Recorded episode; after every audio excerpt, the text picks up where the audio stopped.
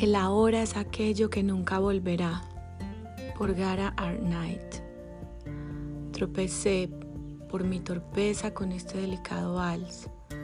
Bailé, agotada por la densa niebla de un pasado que viví, añorando el beso de mi madre y la brisa de tu mar. Me zambullí en las dunas de la hora y en los años que vendrán.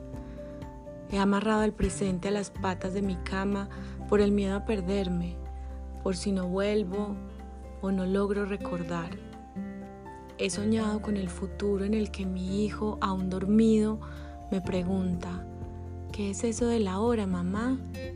Y yo, con delicadeza, le acaricio el pelo y le intento contestar, el ahora es aquello que no sueñas, que no recuerdas, es aquello, mi alma, que nunca volverá.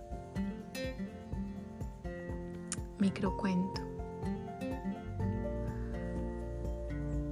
Flaco, por Antonio Segovia.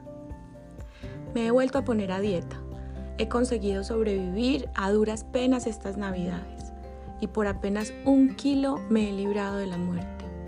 No quiero que este año mi peso sea considerado óptimo y acabar como la mayoría de mi familia. Me niego.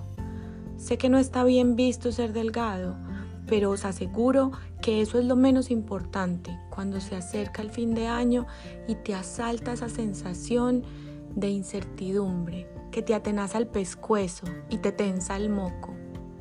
Sí, soy un pavo flaco, pero también soy un pavo vivo.